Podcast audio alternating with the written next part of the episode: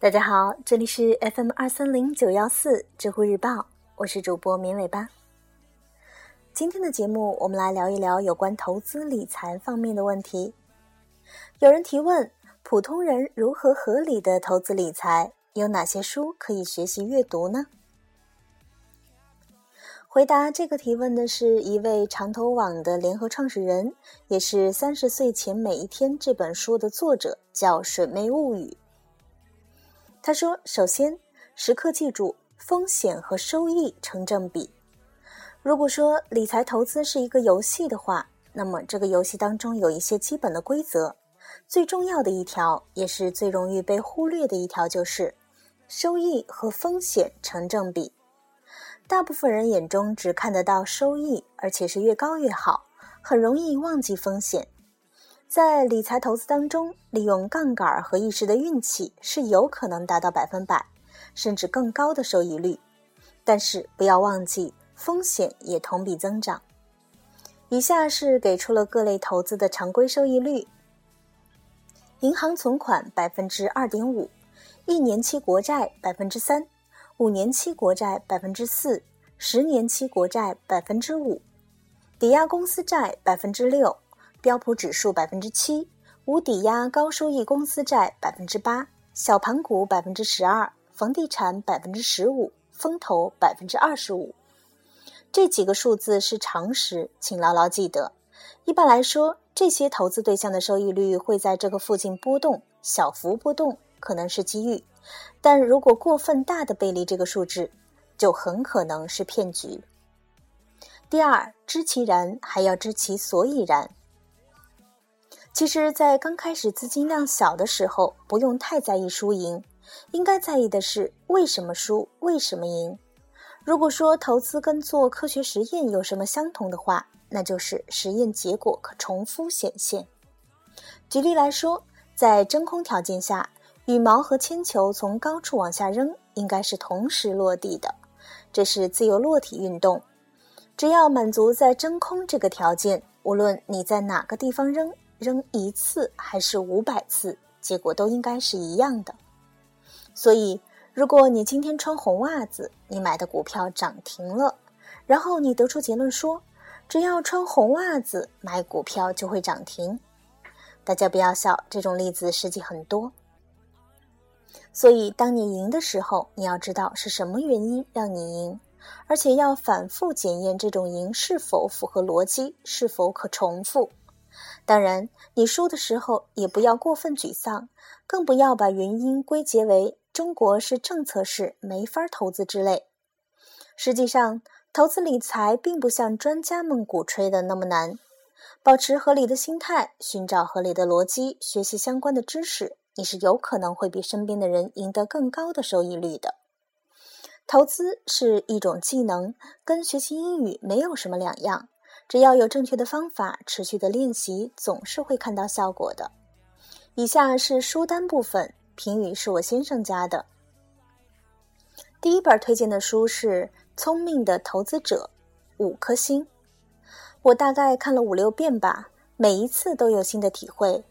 这本书是巴菲特的老师格雷厄姆的心血之作，包含了格雷厄姆价值投资的精髓。也包含了小熊最喜欢的量化的精髓，当中还有个插曲。当时小熊和水妹新婚旅行去尼泊尔，把这本书落在尼泊尔的长途车上了，回来心痛不已，马上重新买一本。巴菲特致股东的信，股份公司教程，这本书也是五颗星。这本书其实才是巴菲特投资思想的精髓。当中很多的段落都值得我们反复的思考，建议看上十遍以上。安全边际，五颗星。小熊最喜欢的两个投资者之一，塞斯·卡拉曼的唯一一本书。这本书第一次看，小熊觉得很平淡嘛，没什么稀奇的。但是以后每一次看都有很深的体会。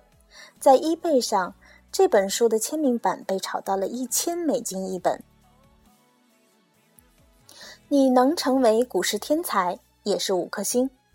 这本书恐怕是小熊看的最多遍的书了，我一直放在床头反复的看。当中的充满了乔尔格林布拉特公司分析的精髓。根据里面教授的投资，小熊这两年也在慢慢拓展自己的能力圈。说实话，比起巴菲特，乔尔是很愿意和大家分享自己的投资分析和心得的人。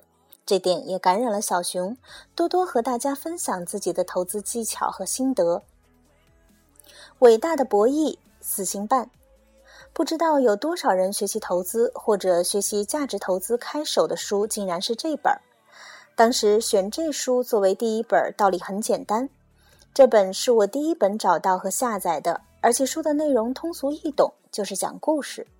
但是这个无心之举反而收到了奇效，就像是杨威利元帅学习军事史而成为一代名将一样，学习金融史也能够帮助我藐视一切市场反常的波动。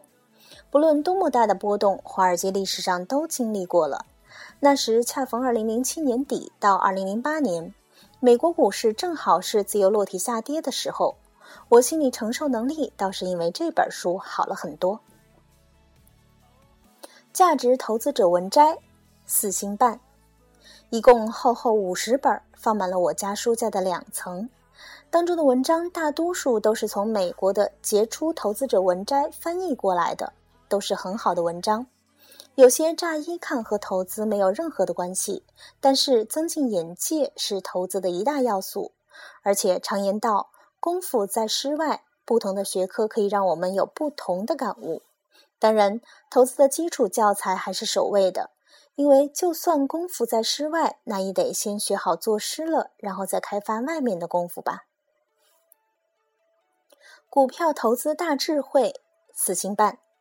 这本书严格意义上讲并不是投资书，但是它胜过大部分投资书。它讲述的是芒格的商格思维方式，帮助我们锻炼我们思考各种问题，包括投资的能力。怎样选择成长股？四颗星。另一位大师费雪的名作，也是他唯一一本书。这本书最大的特色就是定性分析无敌。费雪的问题当然也在于这里，过分强调定性分析而忽视定量。当然，书中介绍公司的定性分析方法还是很精彩的。约翰涅夫谈投资，四颗星。这本书恐怕没多少人听说过，就像约翰涅夫没多少人知道一样。约翰涅夫是著名温莎基金的基金经理，他执掌温莎基金三十一年，二十二次跑赢市场。投资增长五十五倍，年平均收益率超过市场平均收益率达百分之三以上。他开创了低市盈率投资方法，是价值投资法的一种表现形式。邓普顿教你逆向投资，四颗星。美国著名长寿投资者邓普顿的投资课读起来生动有趣，又能给我们感悟。邓普顿爵士在价值投投资的时候。价值投资这个词儿恐怕都没有发明呢，但是这不妨碍他做投资。邓普顿爵士本能的能够察觉到哪个公司，甚至是哪个国家被低估了。他的名言：“买入最好的时机是在街头见血的时候”，也是小熊最喜欢引用的。股市稳赚四颗星。小熊最喜欢的两个投资者之一，乔尔·格林布拉特的投资教材，整本书更像一本故事书。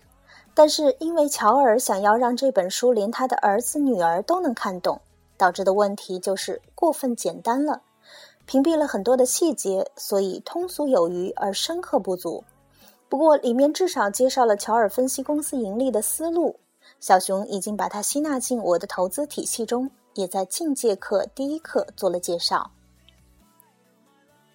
赌金者长期资本管理公司的陨落，四颗星。这也是一本值得反复玩味的书，讲的是美国金融史上很著名的由两个诺贝尔经济学奖得主和几个数学教授组成的大型对冲基金最后破灭的故事。比起他们来说，高盛操纵大宗商品市场和巴克莱操纵短期利率显得小儿科了很多。股市真规则四颗星，也是我一开始看的几本书之一。这本书最强的地方就是把几乎所有的行业都点评了一遍，每个行业注意的要点啊什么的。但是问题也是流于广而不精，这当然也是没有办法的。看完这本书，你会觉得自己似乎每个行业都懂一点，但是真正要投资的时候却又不懂了。巴菲特的护城河四颗星，晨星公司投资部主任写的书，详细分析了各种护城河的成因、判断方法以及如何量化。小熊也将它纳入了自己的投资体系，初级课中的护城河理念就是从这里来的。芒格的各类演讲，四颗星。芒格比起巴菲特更出世，所以他的演讲也更深奥一点。但是，如果你能够耐心思考他所讲的内容的话，你将会发现芒格的思想是一整个体系，而投资只是当中的一小块。魔球，四颗星。这本书也出电影了，是布拉德皮特主演的。不过电影没有书精彩。整本书讲述的就是棒球界从定性分析到定量分析的一个过程，值得我们思考。